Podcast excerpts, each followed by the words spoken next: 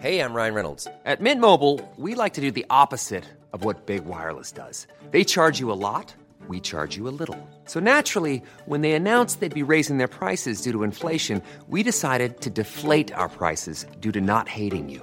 That's right. We're cutting the price of Mint Unlimited from $30 a month to just $15 a month. Give it a try at mintmobile.com slash switch. $45 upfront for three months plus taxes and fees. Promo rate for new customers for limited time. Unlimited more than 40 gigabytes per month. Slows. Full terms at mintmobile.com.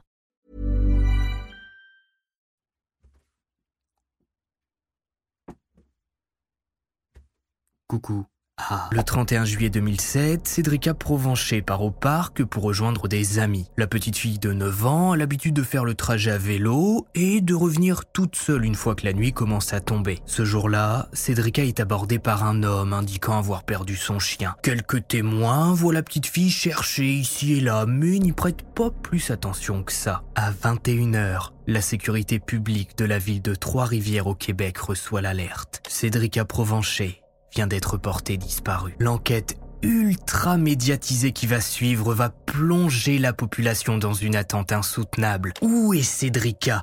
Qui est cet homme qui l'a abordé À qui appartient cette voiture rouge vue par des témoins au moment des faits? Est-ce que le ravisseur est le même homme vu depuis quelques jours en train de traîner dans le coin et qui est même suspecté de s'amuser à voler des sous-vêtements d'enfants? Bienvenue pour une nouvelle HVF. Thank you.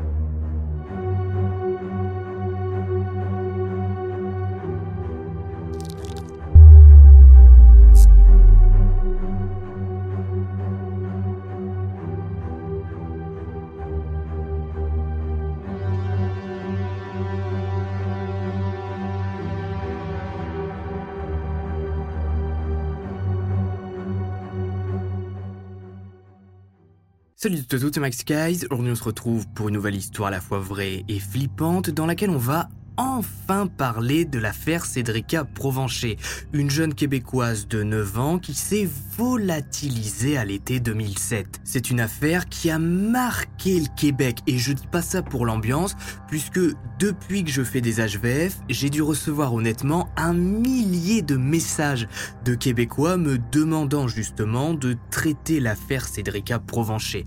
Et vous allez voir tout au long de cet HVF les rebondissements qui ont fait justement qu'aujourd'hui, la disparition de Cédrica Provencher est l'un des cas les plus connus et les plus médiatisés au Québec. Surtout lorsque vous allez découvrir le profil du suspect et la fin de cet HVF. J'ai d'ailleurs écrit cette enquête grâce au livre sur les traces de Cédrica Provencher. Alors je peux pas vous le montrer en version papier parce qu'il est plus vendu actuellement et on peut l'acheter uniquement en numérique d'occasion sur Amazon. Il est vendu aux alentours de 90 euros.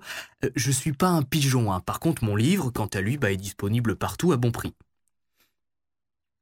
Pardon. Je vous préviens d'avance, les derniers chapitres de cet HVF risquent de fortement vous énerver. Alors installez-vous, préparez-vous, n'oubliez pas de vous abonner. Et on est parti. La disparition de Cédrica. Notre histoire prend place aujourd'hui au Canada, plus précisément dans la province de Québec, à Trois-Rivières, ville moyenne d'environ 100 000 habitants au moment des faits. Trois-Rivières est située sur la rive nord du fleuve Saint-Laurent et, contrairement à ce que son nom indique, non, Trois-Rivières n'a pas trois rivières. D'après ce que j'ai pu lire, le nom de la ville vient simplement du fait que la rivière Saint-Maurice, qui passe par Trois-Rivières se sépare en branches sur son chemin. Voilà, j'espère ne pas avoir dit de conneries, hein, sinon je vais avoir une armée de Québécois en colère dans les commentaires. C'est donc dans cette petite ville très sympa que vit Cédrica Provencher, 9 ans, avec sa grande sœur Mélissa et sa mère Karine Fortier, qui est divorcée du père de ses enfants, Martin Provencher. D'après ce que j'ai pu trouver, à ce moment-là, tout le monde s'entend assez bien. Les parents font en sorte de gérer leur séparation comme des adultes et respectent la garde l'air de partager sans se faire de guéguerre ridicule. Vers 18h ce 31 juillet 2007, Cédrica part de chez elle habillée d'une petite robe. C'est l'été, tout le monde profite des températures agréables. Trois-Rivières étant située au Québec, on n'est pas sur un climat tropical, vous imaginez bien. Cédrica promet à sa mère de rentrer vers 20h30. Elle part en direction du parc Chappé qui est situé dans le quartier résidentiel de la famille Provencher. Mélissa accompagne sa petite sœur jusqu'au parc et retourne à la maison pour se poser devant un film. Sur la fin d'après-midi, Cédrica est vue sur son vélo en train de se balader dans les alentours du parc. Du haut de ses 9 ans, elle interpelle les passants pour leur demander s'ils n'ont pas vu un petit chien noir et blanc. Cédrica est aussi vue avec une autre fille qui semble avoir son âge et qui aura son importance pour la suite de l'enquête. Bref, les heures passent, Melissa est devant la télé, Karine s'occupe de préparer le dîner et attend le retour de sa petite fille qui à 20h45 n'est toujours pas là. Karine râle. D'habitude, Cédrica respecte les consignes et débarque toujours à l'heure. Mais bon, il fait beau, c'est l'été, les températures sont agréables. Karine décide donc de laisser 5 minutes à Cédrica pour apparaître dans son champ de vision. Bien évidemment, Cédrica ne rentre pas. Sinon, je serais pas en train de faire une HVF sur elle. La mère de Cédrica décide alors de prendre la voiture pour faire le tour du quartier, aller voir si sa fille est toujours au parc. Mais à cette heure, il n'y a plus que quelques enfants sur l'aire de jeu. La plupart sont déjà chez eux en train de manger. Karine fait demi-tour rentre chez elle et appelle Martin, le père de Cédrica, pour lui dire que ben elle ne trouve pas leur fille qui n'est pas rentrée du parc. Martin débarque et c'est là que l'affaire commence à prendre de l'ampleur et que la famille comprend qu'il se passe quelque chose. Les voisins sont appelés par Karine et Mélissa qui demandent si quelqu'un a vu Cédrica sur le chemin du retour. Non, personne n'a rien vu. Après quelques dizaines de minutes de recherche, le nom de Cédrica commence à résonner dans les rues de Trois-Rivières. Les enfants et adultes qui sont encore au parc s'approchent de Karine et Martin en leur demandant ce qu'il se passe. Une seule phrase suffit pour résumer la situation. Cédrica n'est pas rentrée. Le nom de la petite fille résonne de nouveau. À 21h, Karine, n'ayant toujours pas de nouvelles de sa fille, compose le 911. Tout de suite, la sécurité publique de Trois-Rivières, ou police si vous préférez, se mobilise. Comme dans beaucoup d'affaires de disparition, les deux principaux ennemis sont le temps et la nuit qui commencent déjà à tomber sur la ville. Les cours, les jardins, les piscines du voisinage sont fouillés. Tous les scénarios sont envisagés, l'accident, la fugue, l'enlèvement ou simplement le fait que Cédrica ait pu se perdre en ville. Un hélicoptère est déployé équipé de caméras infrarouges pour contrer la nuit et faire ressortir entre la végétation, pourquoi pas, la petite Cédrica qui a pu se paumer. Mais cette première nuit de recherche ne donnera rien. Même le vélo n'est pas retrouvé et ça complique pas mal les choses puisque Cédrica n'avait pas une petite bicyclette d'enfant mais un vrai vélo. Vélo qu'il est donc compliqué de mettre à l'arrière d'une voiture sans bouger ses sièges et donc sans se faire voir pendant l'action tout en réussissant à retenir la petite. Sauf si la personne qui a enlevé Cédrica a réussi à la convaincre de monter dans sa voiture. Dans ce cas-là, effectivement, ça explique pourquoi il n'y a pas eu de cri et pourquoi personne n'a remarqué l'enlèvement de Cédrica. Voilà, c'est donc plus simple. Ne me remerciez pas pour mon expertise, après toutes ces années d'HVF, c'est gratuit. Le 1er août, lendemain de la disparition de Cédrica, l'information se répand comme une traînée de poudre à travers Trois-Rivières. Une fille de 9 ans a disparu en allant au parc. La mobilisation s'organise, les Québécois sortent dans les rues et les moindres recoins de la ville. Les équipes de recherche survolent Trois-Rivières, des équipes en bateau ou à pied, ratissent les zones les plus reculées de la ville. Les scouts du coin qui sont en plein stage à ce moment-là apportent leur aide pour fouiller au mieux la forêt qu'ils connaissent si bien. La ville de Trois-Rivières, 24 heures après la disparition de Cédric à Provencher, est en état de siège. Les hélicoptères survolent la zone, des centaines de personnes sont dehors, en train de passer de ruelle en ruelle pour trouver une trace de la petite fille. Les voitures sont arrêtées, des affiches sont distribuées partout. Les enfants ont interdiction de sortir sans être accompagné. Tout le monde guette le moindre geste suspect. Dans le déroulement, on cherche toujours. La famille, toute la famille est ici. Je veux dire, ma famille à moi, la famille de la mère est toute ici. qu'on cherche présentement, puis on, attend les déroulements un peu comme vous autres. On ne sait, on sait pas plus. Entre-temps, le vélo de Cédrica est retrouvé dans une petite ruelle, non pas cachée par le supposé ravisseur, mais par des ados qui l'ont vu abandonné près du parc et qui ont décidé de s'amuser un peu avec. Des témoins vont venir parler d'un individu au comportement suspect et d'une voiture rouge qui aurait été vue dans les environs. Certains locataires qui habitent les immeubles du coin expliquent que les maillots de bain et sous-vêtements appartenant à leurs enfants qui étaient en train de sécher ont été volés le jour de la disparition de Cédrica, ce qui tend à prouver qu'un détraqué était bien dans le coin au moment de la disparition de Cédrica. Il y a peut-être un truc à creuser de ce côté-là je pense. Le 3 août, la thèse de l'enlèvement est officiellement avancée par les enquêteurs. Une équipe de 30 personnes est mise sur le dossier qui porte maintenant le nom de Cédrica Provencher. Le poste de commandement est établi dans une des salles de l'école Jacques Buteau, là où Cédrica doit faire son entrée en cinquième à la fin du mois d'août. Et il est très important de parler de ce poste de commandement et de ces 30 enquêteurs qui sont mis sur la disparition de Cédrica, puisque ça prouve que les autorités québécoises ont tout de suite compris l'ampleur de la situation. Ce sont 500 appels qui vont être pris en 6 jours. 1000 personnes vont être reçues pour témoigner de ce qu'elles ont pu voir ou entendre au moment de la disparition de Cédrica Provencher. C'est grâce à cette mobilisation rapide et massive que le profil du principal suspect va apparaître. Ah, ça change des affaires dans lesquelles les flics nous disent que c'est sûrement une fugue et reviennent trois mois plus tard en disant bah bah la gamine, elle est pas revenue. Le profil du suspect. Le 7 août, la sécurité du Québec communique sur l'affaire en décrivant le profil du principal suspect. Un homme de race blanche, âgé de 30 à 40 ans. Il aurait été aperçu à la fin du mois de juillet au parc Chappé et demandé aux gamines du coin de l'aider à retrouver son petit chien noir et blanc. Le 31 juillet, quelques heures avant la disparition de Cédrica, ce même suspect a été vu en train de discuter avec deux enfants. Même si deux témoins ont donc pu discuter avec le principal suspect, les filles, justement, qui ont discuté avec ce suspect n'arrivent pas à redonner assez de détails. Donc, aucun portrait robot n'est réalisé à l'époque. Le lendemain de la diffusion du profil du suspect, les enquêteurs reçoivent un appel en leur disant que des sous-vêtements d'enfants et des magazines pour adultes ont été trouvés dans un bois au nord de Trois-Rivières. Un périmètre de sécurité est mis en place et rapidement l'information tombe. Les sous-vêtements retrouvés en forêt à côté du magazine n'appartiennent pas à Cédrica Provencher. Alors, c'est pas forcément une bonne nouvelle, hein. ça veut surtout dire qu'au moment de la disparition et de l'enlèvement de Cédrica Provencher, il y a un deuxième pervers qui se balade dans Trois-Rivières et qui vole les sous-vêtements des gamins.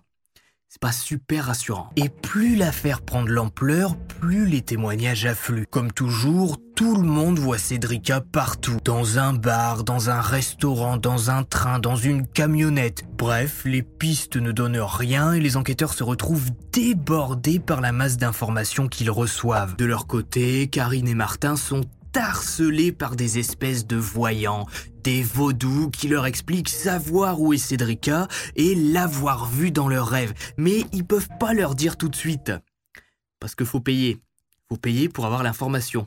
Allez hop hop hop, le chéquier est là. Une récompense de 80 000 dollars est mise en place par une association de la ville pour pousser celui ou celle qui saurait quelque chose à parler. Le 13 août 2007, 14 jours après la disparition de sa petite fille de 9 ans, Karine Fortier apparaît à la télévision québécoise pour appeler à l'aide. Je peux pas croire qu'il n'y a pas quelqu'un quelque part qui sait quelque chose qui peut pas lui rendre ça, qui va faire qu'on va pouvoir retrouver ma fille, que je vais pouvoir la serrer dans mes bras. S'il vous plaît, c'est primordial. Il faut que ça bouge, il faut qu'il y ait quelque chose qui se passe. Je vous remercie.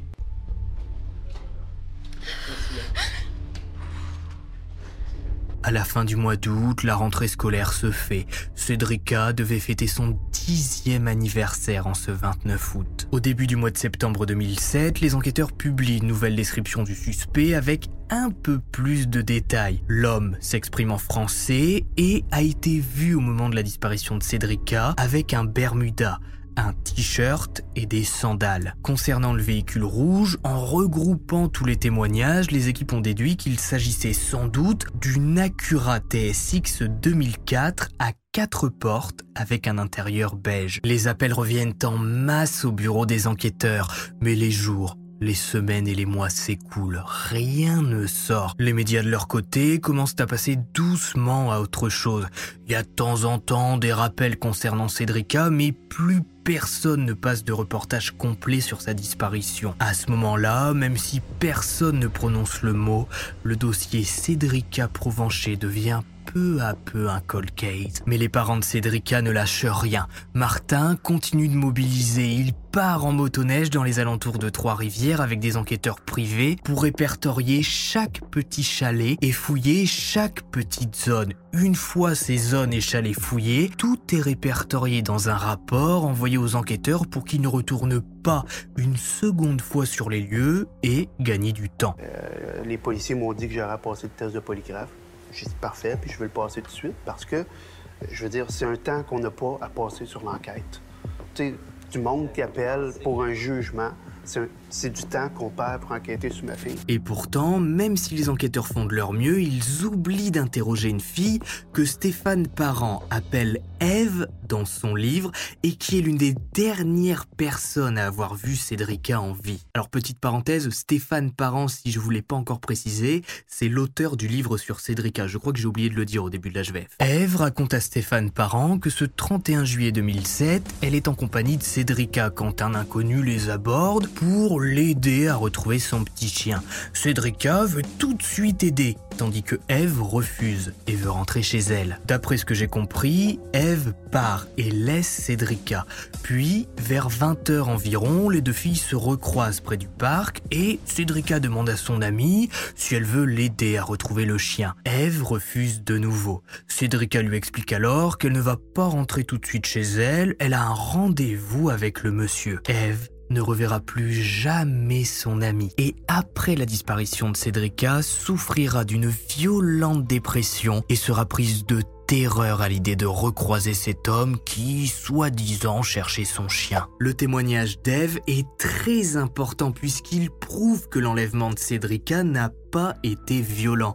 Elle avait rendez-vous avec son ravisseur. Elle est donc certainement montée dans sa voiture sans essayer de se débattre. Elle y a été d'elle-même pour, comme elle le dit à son ami, retrouver le petit chien. Et en parlant de voiture rouge, Stéphane Parent, pendant son enquête pour réaliser son livre, va réussir à interroger des témoins qui ont vu cette voiture dans les environs avant, pendant ou après l'enlèvement de Cédrica. Par exemple, Marie, une petite dame qui vit dans le coin, explique qu'en juin 2007, dès 6 heures du matin, il y avait cette même voiture rouge décrite par les enquêteurs avec à l'intérieur un homme, habillé la plupart du temps d'un bermuda et d'un polo blanc. D'après Marie, le type sortait de sa voiture, enfilait des baskets et se dirigeait vers le parc. Il y restait 1h30, 2 heures et revenait à sa voiture repartir. Marie raconte dans son entretien avec Stéphane Parent qu'au final elle n'a jamais pu apporter son témoignage détaillé aux enquêteurs, qui n'en avaient rien à faire de ce qu'elle avait à dire. C'est là que c'est vraiment dommage parce que l'enquête avait très bien commencé dans l'affaire Cédrica Provencher. Il y a eu une mobilisation générale, un poste de commandement qui a été mis, des hélicoptères déployés, des bénévoles dans les forêts. Bref, on a tout fait pour tenter de la retrouver. Mais j'ai l'impression qu'après plusieurs semaines, la Sûreté du Québec qui enquête sur la disparition de Cédrica a mis un gros coup de frein. Et je sais qu'il y a des Québécois qui ont possiblement vécu l'affaire de l'intérieur, vécu les recherches, vécu l'enquête, qui regardent cet HVF. Alors, bah, n'hésitez pas à me dire si je me trompe, vous, comment vous avez vécu cette enquête? Est-ce que vous avez eu l'impression, à travers les médias, que les enquêteurs faisaient tout leur possible ben, pour retrouver Cédrica, même des semaines après les faits? Pour les autres qui sont pas québécois comme moi, eh ben on ira voir dans les commentaires ce que nos amis québécois nous disent. Ce qui... There's never been a faster or easier way to start your weight loss journey than with PlushCare. PlushCare accepts most insurance plans and gives you online access to board-certified physicians who can prescribe FDA-approved weight loss medications like Wigovi and Zepbound for those who qualify. Take charge of your health and speak with a board-certified physician about a weight loss plan that's right for you. Get started today at plushcare.com slash weight loss. That's plushcare.com slash weight loss. plushcare.com slash weight loss. Ce qui est sûr à ce stade de l'HVF, c'est qu'à l'été 2007, Dès le mois de juin, un homme observe les petites filles du parc pendant des jours et des jours avant de choisir sa cible. Et ce que les enquêteurs ne disent pas, c'est qu'ils ont déjà un suspect en tête. Un homme, chef d'entreprise à Trois-Rivières, qui a été identifié comme étant le propriétaire de la voiture rouge. Cet homme, il s'appelle Jonathan Bété et son nom circule depuis quelques temps en ville et dans le bureau des enquêteurs. Depuis la disparition de Cédric Provencher, les enquêteurs ont une seule piste, celle de la voiture rouge, l'Acura TSX 2004. C'est cette voiture qui va les mener au tout premier suspect de l'affaire, qui par la suite va donner lieu à des rebondissements jour après jour. À partir du jour où Cédrica se volatilise, les enquêteurs procèdent par élimination en interrogeant un à un les propriétaires d'Acura Rouge. Tous ont un alibi, sauf un, Jonathan BT, interrogé début septembre. Jonathan, c'est un type d'une trentaine d'années, directeur de l'entreprise familiale nommée Emballage BT et qui n'a aucun antécédent judiciaire. Et pourtant, il devient en quelques années le principal suspect. Pourquoi? Eh ben attendez, je suis là pour vous le dire.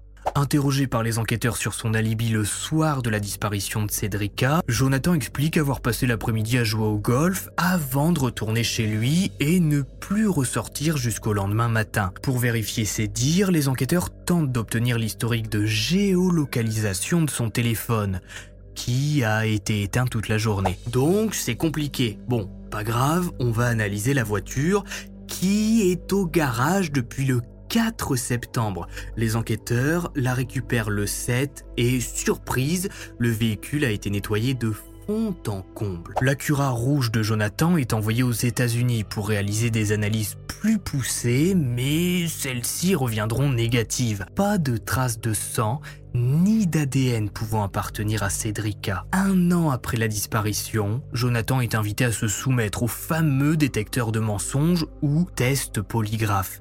Il accepte dans un premier temps, puis refuse finalement de participer, n'ayant pas confiance en la machine. Le problème pour notre petit Jonathan BT qui pense que les enquêteurs vont finir par l'oublier, c'est qu'il a un alibi invérifiable. Ok, il était au golf l'après-midi, mais le soir, il explique aux enquêteurs qu'au moment de la disparition de Cédrica, bah, il était chez lui, sans personne, tout seul, volet fermé, et qu'il n'est ressorti que le lendemain matin pour aller au travail. Ce qui en fait le parfait suspect, surtout qu'il est propriétaire de l'Acura rouge vu au moment des faits. Enfin, on suppose que de toute façon personne n'a relevé la plaque. Partir de ce moment-là, Jonathan est suivi par les enquêteurs qui déploient des moyens colossaux pour essayer de le piéger et surtout pour retrouver Cédrica si elle est séquestrée quelque part. Filature, vidéosurveillance, écoute téléphonique, toute la famille et les proches de Jonathan BT sont mis sur écoute. Parents, sœurs, amis, petits amis, des balises de géolocalisation et micro sont installées dans sa voiture en son absence. Une caméra est cachée dans son bureau de directeur. Un logiciel espion est installé sur son ordinateur pour voir les sites que Jonathan visite. Et vu les détails qui seront publiés par la suite et dont on parlera après, je vous assure que les enquêteurs ont bien fait de le traquer. En 2009, la Sûreté du Québec va même jusqu'à organiser un faux concours faisant gagner Jonathan pour l'inviter à un week-end au Mont Tremblant. Tous les autres participants sont des flics infiltrés qui ont pour but de sympathiser avec Jonathan, qui à un moment donné verra une petite fille en bikini près du lac et dira T'as vu ce petit bikini? Hmm, un peu jeune. Drôle d'ambiance, hein. On va arrêter de parler de Jonathan un petit peu, sinon je vais déraper. On reviendra sur lui juste après. Alors c'est bien beau tout ça, je vous parle de l'enquête, du profil du suspect, de la traque, mais en attendant, bah il y a aucune arrestation qui est faite. Il y a absolument rien qui ne se passe pendant des années.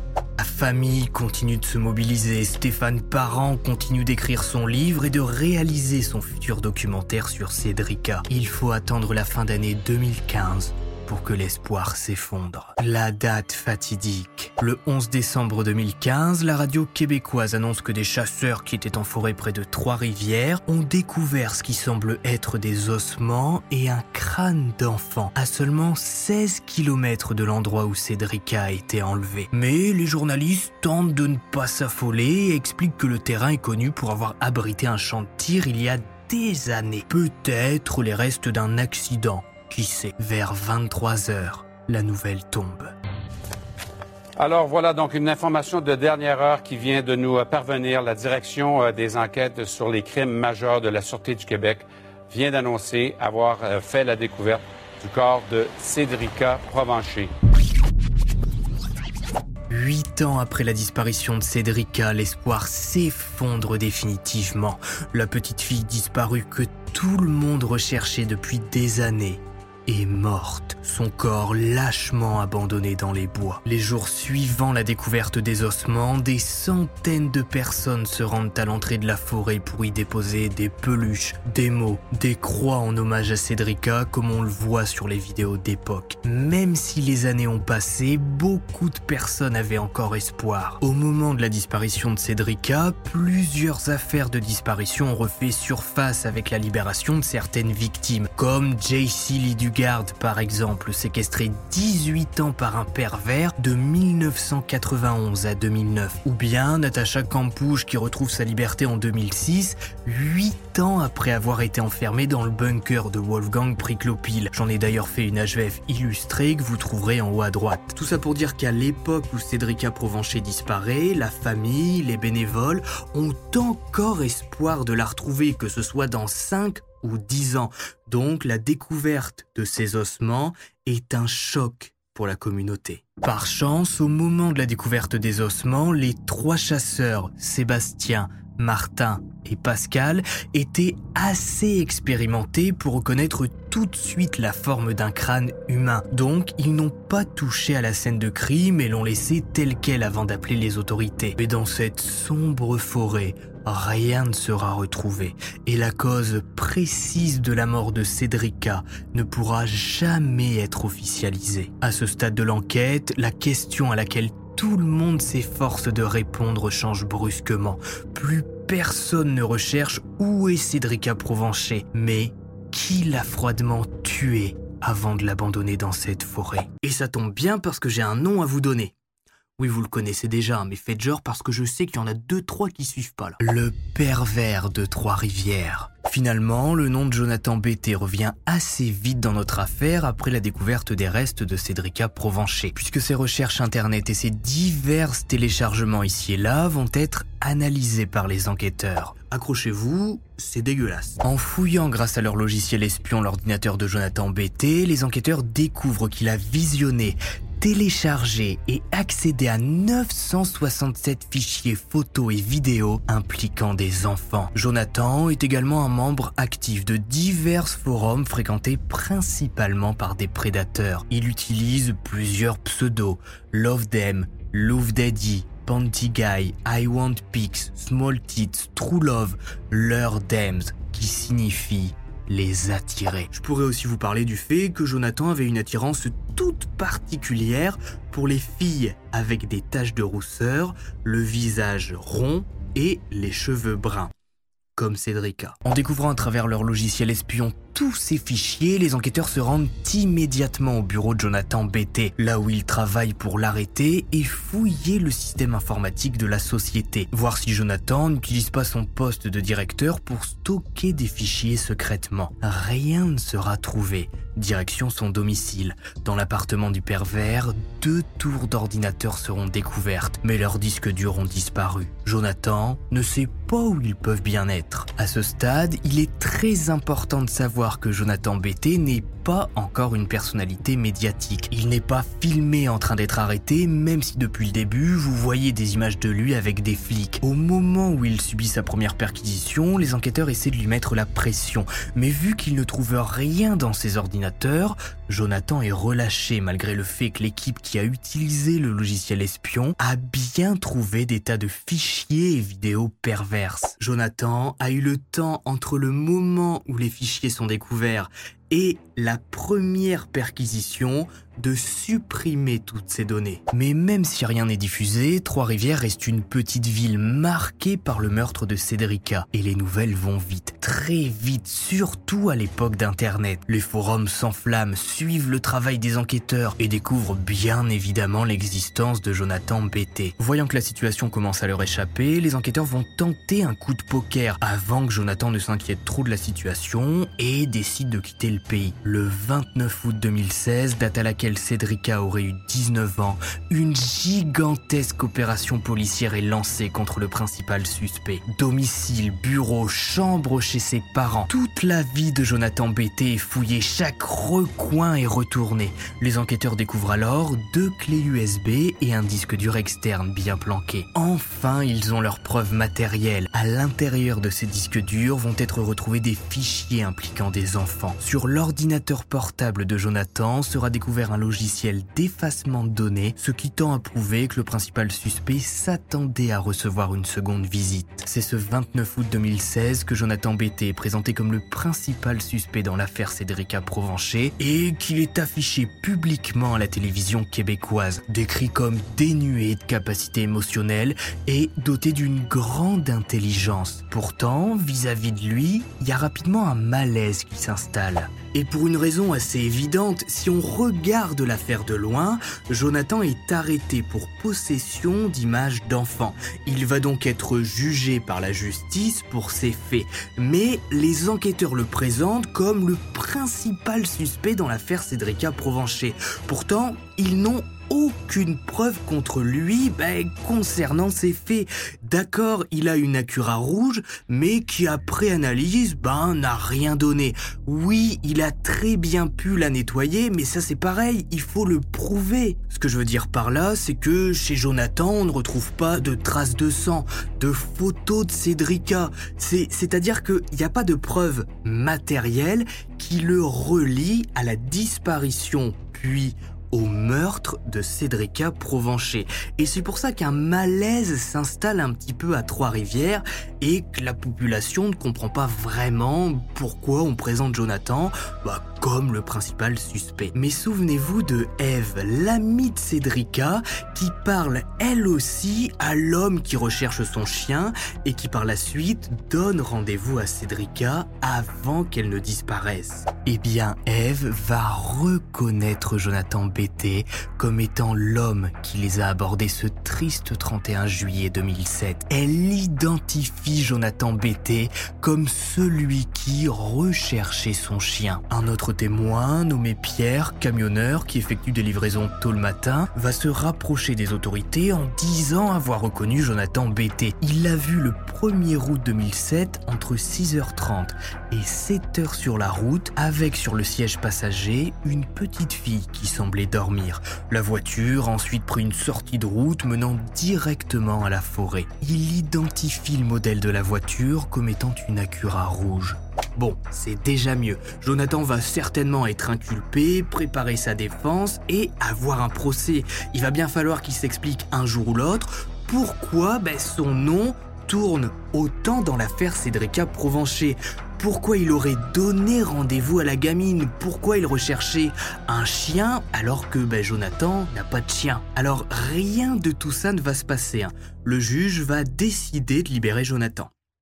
Calmez-vous, je vous explique. Le vendredi 12 octobre 2018, le journal de Montréal titre Jonathan Bété Pour vous expliquer rapidement la situation, le juge Jacques Lacourcière a invalidé les mandats de perquisition qui ont permis aux enquêteurs de découvrir les clés USB et disques durs menant à l'arrestation de Jonathan Bété. Tout simplement parce que les enquêteurs savaient en réalité qu'ils ne trouveraient rien concernant Cédrica chez Jonathan. Ils auraient donc dû demander un mandat de perquisition uniquement pour prendre son matériel informatique qu'ils avaient infiltré. Mais obtenir ce mandat aurait été plus long. Donc, ils l'ont fait passer dans l'enquête de Cédrica Provencher. Les droits de Jonathan Bété ont donc été violés, selon le juge Jacques Lacourissière, qui qualifie la démarche des enquêteurs comme étant abusive. Jonathan Bété sort donc totalement libre du tribunal et, comme il le dit aux journalistes, ne veut plus parler de l'affaire. Peux-tu parler de Cédrica Provencher? Pas du tout. Pourquoi? Pourquoi je peux pas t'en parler? Parce que je suis pas intéressé par ça. Pour moi, c'est l'histoire ancienne. C'est de l'histoire ancienne? Absolument. Dans le sens que. Bonne journée, M. Guérin. Mais pourquoi? Écoutez, ça a affecté ma vie pendant trois ans. Je préfère tourner la page et passer à une autre histoire. Pourquoi ça a affecté votre vie? Monsieur, Pourquoi? Non, mais pourquoi? Monsieur, Ouais. Aujourd'hui isolé socialement et professionnellement, vivant de l'aide sociale, il réclame avec sa famille 10 millions de dollars à la Sûreté du Québec pour avoir abusé de leur pouvoir et lui avoir gâché la vie en lui collant l'étiquette d'un tueur d'enfants. Son nom étant désormais à jamais associé à l'affaire Cédric Provencher, même s'il n'a jamais été prouvé qu'il était le tueur. Bon alors après on va pas le plaindre non plus, hein. les ouin-ouin ça va 5 minutes. Je veux dire, même si les mandats qui ont permis de l'ordinateur de Jonathan n'étaient pas les bons, ça a quand même permis d'afficher aux yeux de la société un pervers qui téléchargeait des centaines d'images et vidéos de gamines. Donc le fait qu'il vive aujourd'hui de l'aide sociale, c'est pas ça qui va me faire chialer. hein. D'après ce que j'ai pu lire, l'entreprise familiale emballage BT a été revendue et les parents de Jonathan ont toujours soutenu leur fils malgré ce qui a été retrouvé sur ses clés USB et disques durs. Depuis la libération de Jonathan BT, l'affaire Cédrica Provencher est devenue un cold case. Plus personne n'a été arrêté et les articles sur l'affaire se font très rares. Pour beaucoup, aujourd'hui encore, Jonathan BT reste le principal suspect. À moins que le coupable ne parle un jour, qu'une preuve ne soit découverte quelque part, dans une forêt, dans un grenier, dans un jardin de maison, le meurtrier de Cédric Provencher, qu'il soit Jonathan Bété ou non, est à ce jour totalement libre quelque part. J'ai évité de donner mon avis sur le principal suspect tout au long de cet HVF parce que vu que c'est une affaire francophone, je me dois bah, de respecter les décisions de justice pour que mon HVF ne soit pas supprimé par la famille du principal intéressé. Mais vous, je vous invite à mettre vos avis sur toute cette affaire dans les commentaires et aussi pour que tout soit même encore plus net, je réaliserai un sondage sur mon compte Twitter pour savoir si vous pensez le principal suspect dans l'affaire Cédrica Provencher coupable ou non. Ce sera sur mon Twitter. Tout ce que je peux vous dire de mon côté, c'est que si Jonathan est véritablement coupable du meurtre de Cédrica, il est vraiment très dangereux pour avoir réussi à cacher toutes les preuves qui auraient pu prouver sa culpabilité, mais aussi très malin, puisque malgré la surveillance des enquêteurs, il ne s'est pas trahi une seule fois. Tristement, sans plus d'explications ni condamnation, c'est ainsi que se termine l'affaire Cédrica Provencher. Si vous avez regardé HVL jusqu'au bout, mettez Cédrica en commentaire. N'hésitez pas à me donner votre avis sur toute cette affaire. Pourquoi pas mettre un petit mot sur la famille. Je sais que sa sœur est aujourd'hui adolescente, je crois. Donc j'imagine que la famille Provencher va tomber sur cette vidéo et ça leur fera peut-être plaisir de lire tous vos commentaires. Donc n'hésitez pas. Après, vous faites ce que vous voulez, hein, bien sûr. On se retrouve sur Twitter pour le sondage concernant le principal suspect de l'affaire pour voir si vous le pensez coupable ou non. C'était Max Guys. On se retrouve vendredi prochain, normalement pour une prochaine HVF. Je pense, ça devrait le faire. Je vous avoue qu'en ce moment, j'ai bien envie de profiter un petit peu du soleil, mais il y a moyen que je sois là quand même vendredi prochain. Bref, n'oubliez pas de vous abonner, n'oubliez pas le pouce bleu, on se retrouve sur les réseaux. Et puis, bye